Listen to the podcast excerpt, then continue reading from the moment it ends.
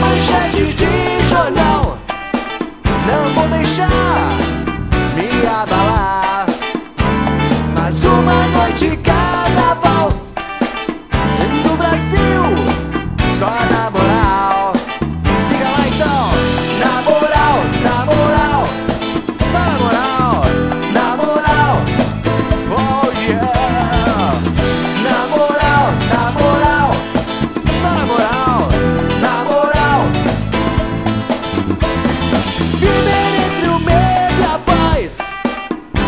fazer pensar mais no que a gente tem que fazer pra ficar vivo.